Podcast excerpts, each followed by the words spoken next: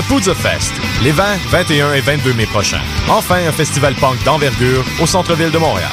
Trois jours, quatre salles, 120 bandes, dont Bad Astronaut, Channel 3, Lifetime, Such Gold, The Queers, The St. Catharines, le retour de Roller Starters, Zero Boys et une centaine de groupes d'ici, des États-Unis et d'Europe. Pour consulter l'horaire et acheter votre passe de trois jours, une adresse, poudzafest.com. Connaissez-vous Soccer for Africa?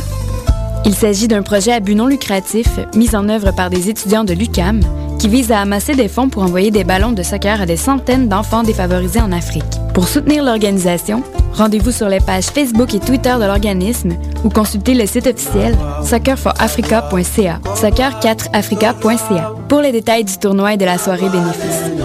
Aidez Soccer for Africa à faire une différence dans le monde, un ballon à la fois. Les productions Nuit d'Afrique présentent la cinquième édition des Silidor de la musique du monde. Les Silidor, les premières distinctions musicales qui soulignent le talent des artistes de la musique du monde. Jusqu'au 28 avril, tous les mardis et mercredis au Club Balatou dans le cadre des concerts gratuits, le public est invité à voter pour son artiste coup de cœur. Venez découvrir et appuyer plus de 200 artistes originaires de 20 pays différents ainsi qu'une extraordinaire diversité musicale. Pour plus d'informations, consultez le www.festivalnuitdafrique.com. Les Silidor, le prix du public qui fait grandir le monde. Mettez-vous en plein la vue sur la relève. 5 au 23 avril, au Rialto, La Tulipe, Lion d'Or, Gymnase, Divan Orange et au Mai. 15 soirées exaltantes où originalité, nouveauté et découvertes sont au menu de cette manifestation printanière unique. Ici Isabelle Blais, porte-parole du 16e Festival Vue sur la relève, commandité par l'Auto-Québec en collaboration avec Québecor. Venez découvrir 38 nouveaux spectacles. Des créateurs de toutes les disciplines des arts de la scène vous en mettront plein la vue sur la relève. C'est un rendez-vous. Information vue sur la relève.com.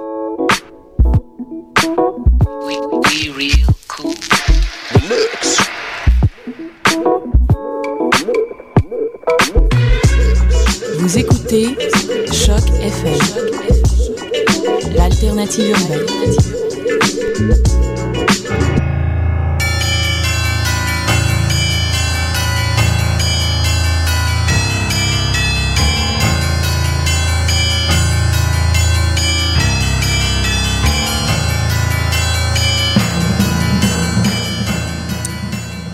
sommes mardi 3 mai, c'est Mission Encre Noire pour un nouveau tome, le tome 3, le chapitre 29. On continue à compter tranquillement nos émissions.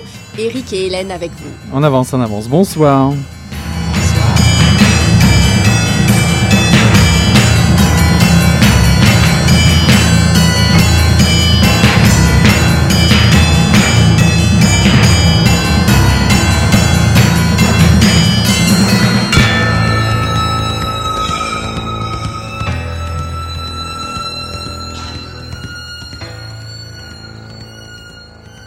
Elle sortit de l'hôtel, et les aiguilles de ses talons claquèrent comme deux fouets sur le pavé bancal du trottoir. Ainsi suspendue à une bonne douzaine de centimètres du sol, Katharina Marin soulignait le côté dominateur de sa démarche. Un artifice que Gardel jugea inutile, du strict point de vue de l'autorité, mais terriblement sensuel. Elle abandonna un pourboire au chasseur, chargé de veiller sur sa voiture, et pria Gardel d'y monter. Deux coups de pied secs lancés dans le vide firent tourbillonner ses escarpins à l'arrière et elle s'installa au volant pieds nus. En talon, j'ai du mal à conduire. En cinq minutes, elle avait rejoint, ils avaient rejoint Arana et Suarez, venus escorter de sa femme. Le commissaire Suarez était, en plus d'un policier, un mangeur et un buveur d'élite. Son nez sillonné de fibrilles roses témoignait de ces deux qualités sans parler du mercure qui grimpait lentement dans ses veines. Les bras de chemise retroussés, il reposa avec cérémonie ses couverts sur l'assiette vide. Que pense notre ami français de ce chef-d'œuvre culinaire? La réponse attendue, comme le comprit l'ami français, était contenue dans la question. Gardel vanta les mérites de ce chili machin, conscient de l'estime témoignée par Suarez en l'accueillant à sa table un adoubement en procédure accélérée en quelque sorte, comme une carte verte version sud du Rio Grande. En réalité, il commençait à redouter les effets corrosifs des piments qui, tôt ou tard, réveilleraient la susceptibilité de son estomac. Non loin de la table, des journaux trônaient dans un vieux porte-revue. Alexandre Gardel se leva et fila jeter un œil au quotidien. J'ai cru lire quelque part qu'on parlait des apatistes, dit-il en regagnant sa place. À propos du meurtre de Castillo, j'entends.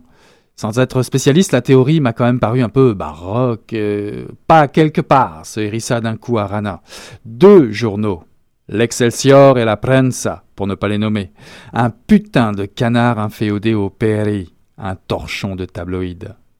Ça ne leur est pourtant pas venu par hasard. Plus c'est gros, plus ça passe, d'accord? Mais les plus grossières provocations ont parfois un fondement. Bêtise, à pas du gain et manipulation, dit Katharina. Le voilà le fondement. En l'occurrence, la prensa a bénéficié d'une fuite. Ils ont appris que le colorant provenait de Chiapas. Ni une ni deux, ils ont sauté dessus pour déduire que les zapatistes étaient dans le coup. Déduire ou tenter de faire croire, car bien sûr, personne n'engobe un traître mot, à commencer par eux. Sur la fuite en question, j'ai ma petite idée, intervint Suarez, qui se faisait oublier derrière les vapeurs d'un vin chilien. Ma main a coupé que ça vient de la brigade. Cette tôle est un vrai moulin. Mais là, là, le temps de vérifier ma petite intuition, et je vous garantis qu'il va y avoir du sport intramuros. Le vin commençait à charrier des fumées épaisses au cerveau et Gardel eut un moment d'abattement. La moitié des journaux publiaient n'importe quoi, c'était la routine. Mais les flics qui se tiraient d'emblée dans les pattes, ça n'augurait rien de bon si on ambitionnait de mettre un jour la main sur ce jaguar. De ce côté, Arana avait recouvré son flegme. Il glissa un mot à l'oreille d'un serveur dont la silhouette suifeuse rebroussa chemin avec une discrétion de fantôme. C'était un extrait euh, du polar Le Jaguar sur les toits, euh, de, écrit par euh, François Arango et publié chez Métellier il y a quelques semaines. et je crois que c'est dans la collection Noire, évidemment. C'est chez Métellier Noir, ouais, exact. Alors, je te laisse peut-être faire une rapide présentation. Ouais, bah alors le jaguar, le jaguar sur les toits, c'est l'histoire d'un homme qui est mutilé atrocement à la mode aztèque. Je vous laisserai un peu découvrir ce que c'est plus précisément, mais juste pour vous dire un petit mot comme ça, écartelé adossé à un socle en pierre sacrificielle, ça vous dit peut-être quelque chose comme ça. En tout cas, une belle ordure, autant le dire, que l'on ne rencontre que dans les thrillers les plus épicés, façon Le silence des agneaux. Et en voilà un de thrillers qui nous arrive de Mexico, écrit par François Arango. Des messages utilisent le calendrier aztèque et les vers d'un roi poète pour annoncer les meurtres à venir. Un trio d'enquêteurs part en chasse après un suspect hors norme, boiteux, féru de botanique et plus spécialement de plantes médicinales et se faisant appeler le jaguar. Gardel, journaliste français, Suarez, commissaire à et bon vivant, Catarina Marine, la belle professeure d'anthropologie, embarque dans les méandres de l'esprit détraqué de ce tueur, et Mexico devient le théâtre tout indiqué pour un jeu de pistes gigantesque au milieu des sites archéologiques. Qui est donc le fameux tueur en série qui arrache les cœurs de ses victimes? Quel étrange mystère se tapit derrière ces groupes pharmaceutiques ayant un lien avec les trafiquants de drogue. Et que viennent faire ici ces révolutionnaires du Chiapas qui n'en finissent pas de mourir pour sauvegarder l'héritage de leur illustre culture? Et quels secrets renferment les propriétés de cette étrange plante si rare le jaguar de François euh, Arango, euh, le jaguar sur les toits, est richement documenté, très pertinent sur les détails historiques, les descriptions des lieux, en particulier de la, ville de, Mexico. C'est un régal de suivre les déambulations des personnages dans un Mexique de fiction, euh, d'ailleurs souvent interdit aux, touristes comme vous et moi. Le passé du médecin, de médecin de l'auteur nous garantit une foule d'informations techniques sur les médicaments, sur le monde des, pharmaceutiques qui interviennent dans le roman. Il y a plusieurs mini-bouleversements qui rythment régulièrement le, le récit digne des meilleurs Connelly pour ceux qui connaissent. On reprochera parfois un manque de profondeur dans le traitement de certains personnages qui mériteraient plus d'étoffe, à l'image du policier euh, Suarez, qui est quand même assez réussi. Brillamment exécuté, c'est un thriller historique classique dans sa structure, mais bien fourni. François Arango peut, recevoir des, euh, des lauriers pour un premier roman. Je vous promets une lecture frénétique. François Arango chez Métayer Noir. Alors, je vais donner un petit peu mon point de vue aussi. Effectivement, je pense qu'on le comprend bien euh, dans ta présentation. C'est euh, extrêmement riche et foisonnant, euh, quasiment même trop pour moi. À des moments, les thèmes et les niveaux d'écriture, plusieurs niveaux dans l'histoire, ça, me faisait beaucoup au départ et, et j'avais un peu du mal à passer de l'un à l'autre. Chacun des thèmes est extrêmement fouillé. Alors, archéologie, botanique, médicale, histoire, culture euh, autochtone menacée, politique, euh, etc. Euh, on évoque même les problèmes de la, de, la presse ou les relations hommes-femmes. Enfin, il y, en a, il y en a vraiment beaucoup. Mais, mais c'est très fort pour un premier roman. chaque chose en, tant que telle est, vraiment intéressante. Et moi, le thème est très pertinent dans la veine des, des polars d'aujourd'hui, c'est-à-dire il pose des problèmes de société. je l'ai dit, la culture autochtone menacée les biopharmaceutiques et euh, les délires euh, de jeunisme finalement euh, qui dans, dans, les sociétés oui, tout ça, tout ça sans perdre non plus le rythme du polar. Il y a tout le temps quelque chose qui fait rebondir le oui, texte. Oui, alors c'est très vif hein, quand même. Mm, mm. Effectivement, c'est très vif. on apprend énormément sur le Mexique. Effectivement, il y a un côté quasiment guide touristique aussi. alors ça, ça donne envie de s'envoler pour le Mexique. ça tombe bien, j'y vais bientôt. Mais c'est vrai qu'on en apprend beaucoup. Tel café, tel quartier où il se retrouve, tel marché, tel site à euh, donc ça, c'est très chouette. On sent que l'auteur connaît bien tous ces sujets. Euh, il est toujours, euh, donc il est en fait toujours, tu disais son passé de, de médecin, mais il est toujours chef d'un service de réanimation dans un grand hôpital parisien. Et il a fait des études au Mexique, donc tout ça se rejoint.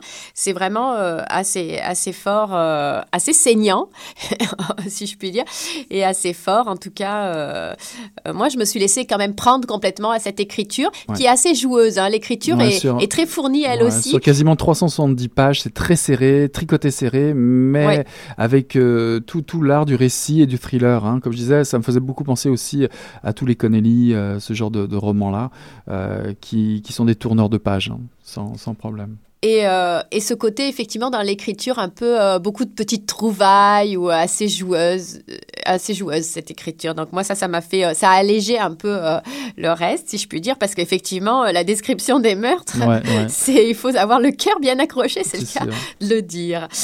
Voilà, donc un petit peu ce que j'avais à en dire. Il y a une histoire d'amour, effectivement, ouais, c'est un peu légère. C'est un peu le reproche qu'on pourrait, le seul petit reproche qu'on pourrait donner à ce roman-là, c'est que tout est là et tout est à sa place. Il y a tout il y a la belle professeure qui est forcément belle et brune et fatale, euh, et fatale avec des talons hauts. Il y a forcément le tueur euh, très méchant avec tous les clichés qui vont avec. Euh, le commissaire forcément irritable et, un peu brut de décoffrage. Mais bien sympathique dès qu'il est autour d'une table et qui sait très bien boire. Donc forcément, on, a, on va accrocher à tous ces personnages un tout petit peu, puis peut-être un voire deux qui deux personnages comme le commissaire justement Soares auxquels on va vraiment accrocher où il y a vraiment un développement je trouve qui nous fait rentrer un petit peu plus dans quelque chose de différent dans un personnage classique du Mexique et puis euh, le, journaliste français euh, Alex Gardel qui est envoyé euh, pour traiter par son journal pour traiter ces faits divers un peu différents et exotiques aux yeux des Français.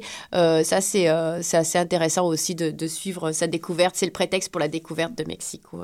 on va rester un peu dans, le, dans un côté un peu mythique Cowboyhood des Brand Van Trommel. Now we do few minute meditation and then we keeps calling through the tryst, singing songs of angels as the chorus persists. Glory, glory, hallelujah. Come on,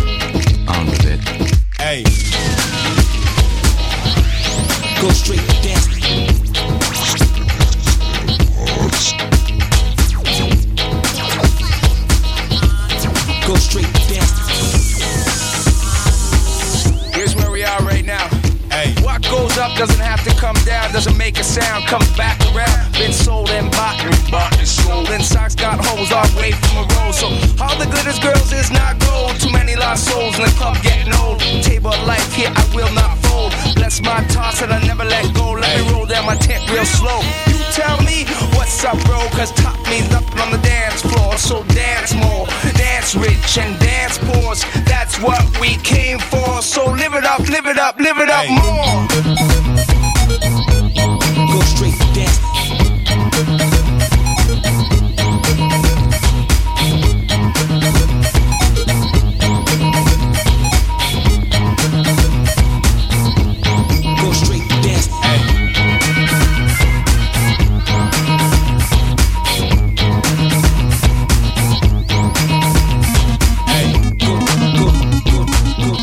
C'était Bran Van 3000 Cowboy Hoot. De retour dans le studio, Hélène.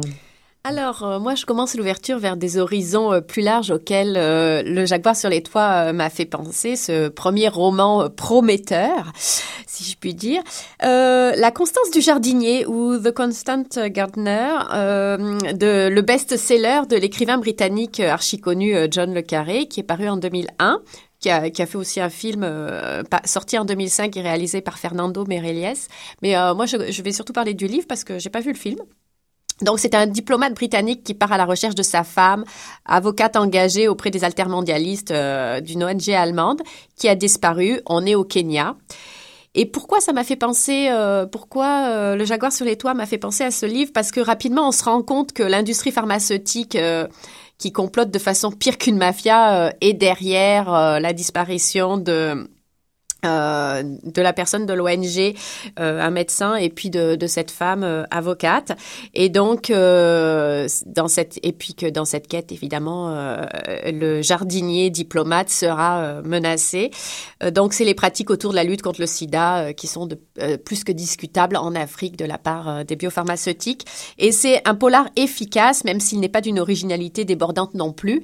Mais ça m'a vraiment fait penser à, à, au Jaguar sur les toits dans le sens où on est vraiment pris par l'intrigue, on a envie de connaître le dénouement, on a envie d'aller plus loin. Et donc en ça, c'est un excellent euh, divertissement. Euh, même si, euh, voilà, quand on le referme, on passe un peu à autre chose. Un autre, euh, dans un autre genre, Nos meilleurs vieux, un livre d'André Fortin euh, paru en 2005 euh, chez la maison d'édition marseillaise spécialisée dans le polar Les Cahiers du Sud. Euh, ça fait partie, euh, André Fortin fait partie de cette école marseillaise du polar née dans la lignée de Jean-Claude Izot et autres, et c'est l'occasion de l'évoquer car on, on l'avait jamais fait. On remarque aussi le jeu de mots un peu dans la veine du poulpe, euh, finalement, Nos meilleurs vieux. Et je crois qu'il en a déjà fait. Hein. Ça me dit quelque chose. Et euh, donc, euh, euh, pourquoi là aussi ça m'a fait penser encore une histoire d'industrie pharmaceutique ou du moins de monde médical. En l'occurrence ici, euh, euh, nos meilleurs vieux, je ne vais pas raconter l'histoire, mais paraît très inspiré de la guerre des cliniques privées qui a eu lieu à la fin des années 80 à Marseille, une vague de meurtres de directeurs de cliniques ou médecins-chefs alors que le, le secteur se restructurait. André Fortin est juge à, Mar- à Marseille, donc on retrouve également quelqu'un qui connaissait bien son affaire. Et euh, il a écrit de nombreux polars euh, inspirés de son métier ou du moins de l'actualité phocéenne. Alors voilà, et puis c'est un petit clin d'œil euh, à l'actualité québécoise parce qu'avec le privé qui arrive en santé, euh, on voit que ça suscite des appétits financiers et pas toujours l'engagement de gens ou de groupes fréquentables qui ont juste à cœur euh, le bien-être du patient. Euh, voilà, et Euh, dans ce livre, c'est euh, donc la- le monde des maisons de retraite et, euh, qui- et la guerre qui fait rage euh, entre les différents établissements. Pour ma part, moi, j'ai quitté un petit peu le monde pharmaceutique, quoi qu'on y revient un petit peu dans, ce roman-là. Moi, je suis allé plutôt euh, chercher le côté euh, polar, euh, série noire et culturel, en fait, qu'on retrouve sur le Jaguar, dans le Jaguar sur les toits. Je présente Outou de Caril Ferret, paru chez Série Noire, euh, qui se passe en Nouvelle-Zélande, en Australie. Euh, C'est une enquête chez les Maoris, finalement. Ambiance sombre garantie, affligé par le suicide de son collègue Fitzgerald, suite à une longue traque contre un serial killer du côté d'Auckland, en Nouvelle-Zélande. Osborne, un des personnages, va s'allier avec son ancien collègue Gallagher pour reprendre la traque, la chasse, car ce suicide lui paraît trop suspect. Donc c'est l'occasion d'approcher l'histoire de la Nouvelle-Zélande dans ce roman, la lutte des Anglais et des Maoris sur fond de cynisme néolibéral au pays des longs nuages blancs. On pratique encore le Hutu d'ailleurs, c'est le titre du livre, l'art de la vengeance. Donc c'est une écriture tendue à l'extrême, sèche comme le fait euh, très très bien Caril Ferret, euh, avec des relents de poésie euh, très sombres, un auteur qui compte d'ailleurs aujourd'hui beaucoup dans le monde du, roman noir. Je vous le recommande fortement, pas seulement pour le côté euh, néo-zélandais ou australien, c'est parce que c'est très rythmé, très rapide et passionnant. Euh, le deuxième euh, roman, voire film auquel cela m'a fait penser, euh, c'est Dans la brume électrique de James Lee Burke pour le roman, ou, paru chez Rivage, ou ben, l'adaptation de Bertrand Tavernier. C'est l'histoire d'une équipe de cinéma venue tourner un, un film épique sur la guerre de sécession, et David Robichaud, le fameux personnage culte de James Lee Burke, va arrêter la vedette du tournage pour conduite en état d'ivresse. On le ferait pour moi. Il lui affirme, ce dernier lui affirme avoir vu le corps momifié d'un noir enchaîné dans le bayou. Dave Robichaud est dubitatif, même s'il se rappelle avoir été témoin de l'assassinat d'un homme de couleur 35 ans plus tôt. Devant la découverte de, ce squelette de la victime, il comprend que ce meurtre le hante. Il va donc enquêter, sentir que la guerre de sécession ne s'est jamais arrêtée, qu'elle continue plus insidieusement en sous-sol. Donc la bataille de New Iberia en Louisiane, cette fois-ci, n'est pas encore achevée. Les morts vont se retourner dans leur tombe, tout comme les spectres errer aux abords des marais infestés de moustiques et de crocodiles. C'est donc un excellent et traditionnel roman de James Lee Burke, à lire, à se délecter dans la lecture, dans le rythme des phrases de, de, de James Lee Burke, et surtout un excellent film de, de Bertrand Tavernier, euh, qu'on trouve en DVD en, ce- en- en ce moment, euh, qui inclut justement des images du passage du fameux our- ouragan euh, Katarina, euh, parce qu'il y a une deuxième version, la version Voilà, américaine. c'est ça ouais. que je voulais dire. Il y a Qui- deux qui enlevait- versions ouais, c'est et une que Tavernier a rejetée. Exact. Euh, il y a une dispute là sur ce Ouais, film. et euh, la version française est extrêmement intéressante, celle euh, qui est adoubée par, euh, par le réalisateur. C'est ça, parce que Tavernier avait vu aussi des reportages sur la Louisiane avant. C'est lui a donné envie justement et de reprendre ce roman de, de Burke et euh, lui montre les, les dégâts de, de l'ouragan euh, dans ce film-là.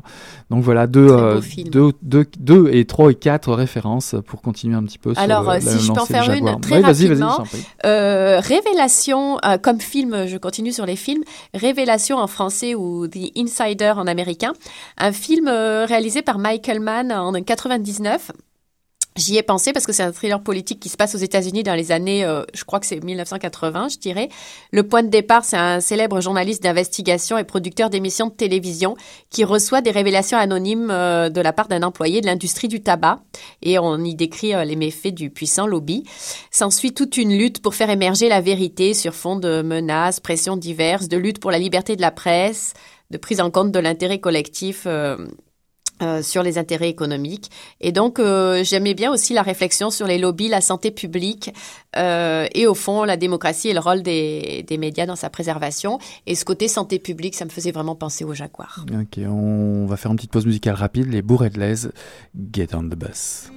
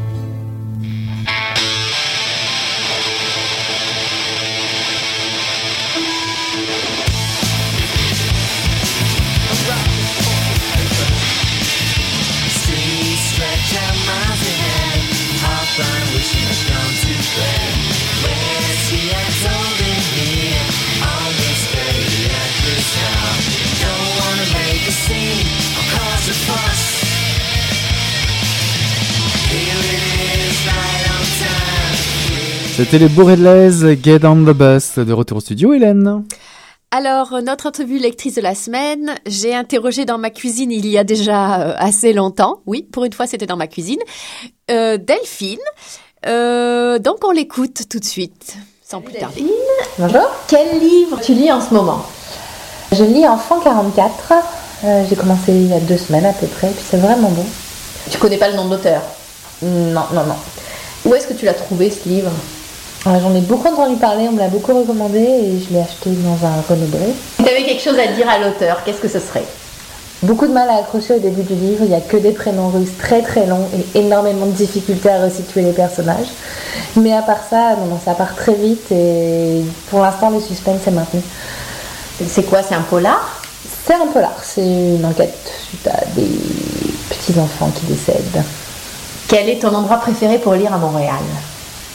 Un parc, mais l'été seulement. Quel parc? Est-ce que tu en as un? Pas vraiment, j'aime beaucoup. Ton moment préféré pour lire? Le début d'après-midi qui peut se terminer par une sieste. Est-ce que tu t'es déjà caché pour lire? C'était plutôt parce que je voulais vraiment être tranquille et que personne me dérange et que personne me trouve. D'accord, et qu'est-ce que tu lisais? Pourquoi tu voulais être vraiment tranquille? Oh, des, des, des romans à l'eau de rose dont j'avais peut-être un peu honte.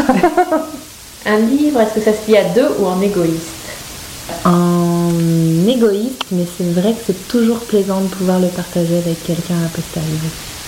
Est-ce que tu abîmes tes livres ou est-ce que tu en prends soin religieusement Non, ils sont traînés dans mon sac à main pendant plusieurs mois, donc ils sont vraiment abîmés à la fin. Ah, tu mets longtemps à lire Oui. Est-ce que tu as un titre de livre ou un auteur qui t'a particulièrement marqué? Euh, le parfum de Justine.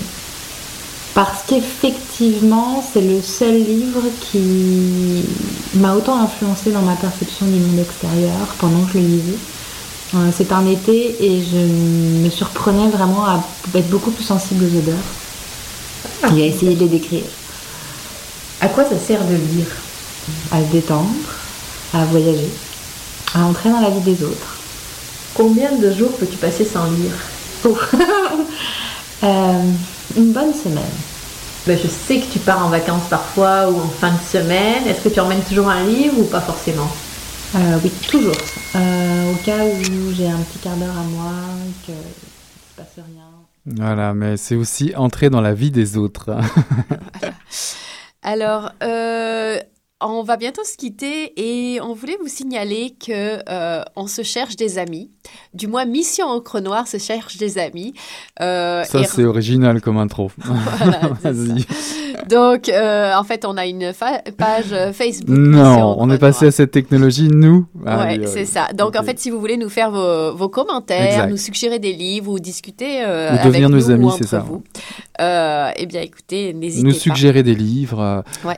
vos coups de cœur, vos envies de discussion, euh, vous êtes les bienvenus. Si vous n'êtes Euh, pas d'accord avec nous, En plus, ouais, mais si vous êtes très d'accord, vous pouvez le dire aussi. Je crois que c'est le seul bouton qu'il y a, hein, s'il me semble, si, il me paraît non, sur mais tu peux aussi écrire un message. Tu sais, Il y en a qui font pas que. Oui, c'est vrai.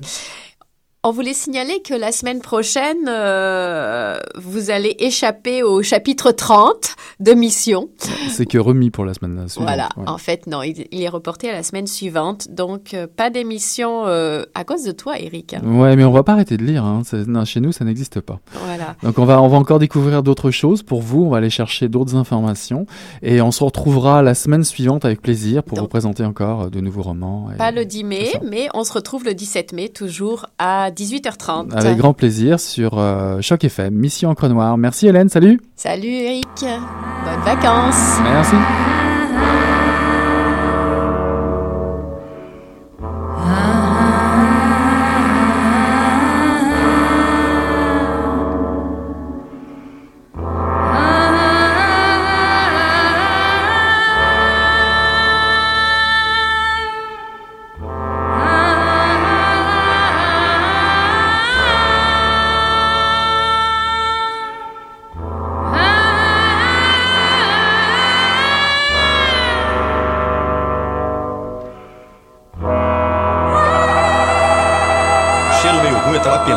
Alguma coisa e fedeu as coisas.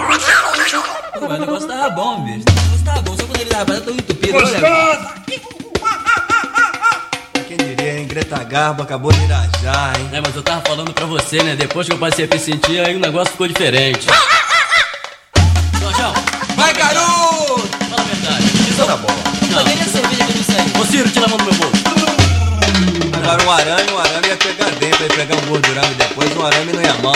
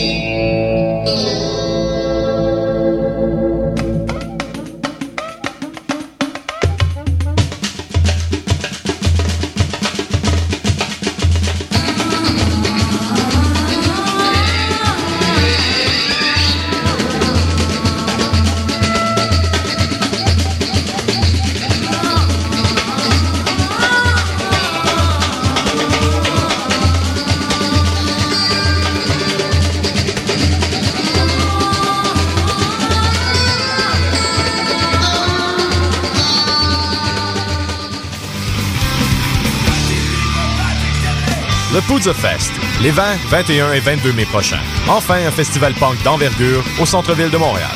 Trois jours, quatre salles, 120 bandes, dont Bad Astronaut, Channel 3, Lifetime, Such Gold, The Queers, The St. Catharines, le retour de Roller Starters, Zero Boys et une centaine de groupes d'ici, des États-Unis et d'Europe. Pour consulter l'horaire et acheter votre passe de trois jours, une adresse, poudzafest.com. Connaissez-vous Soccer for Africa?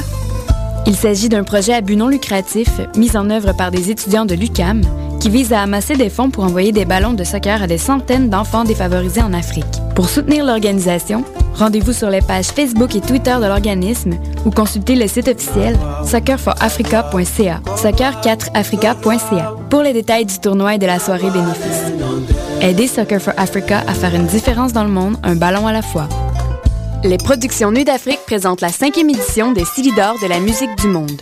Les Silidor, les premières distinctions musicales qui soulignent le talent des artistes de la musique du monde.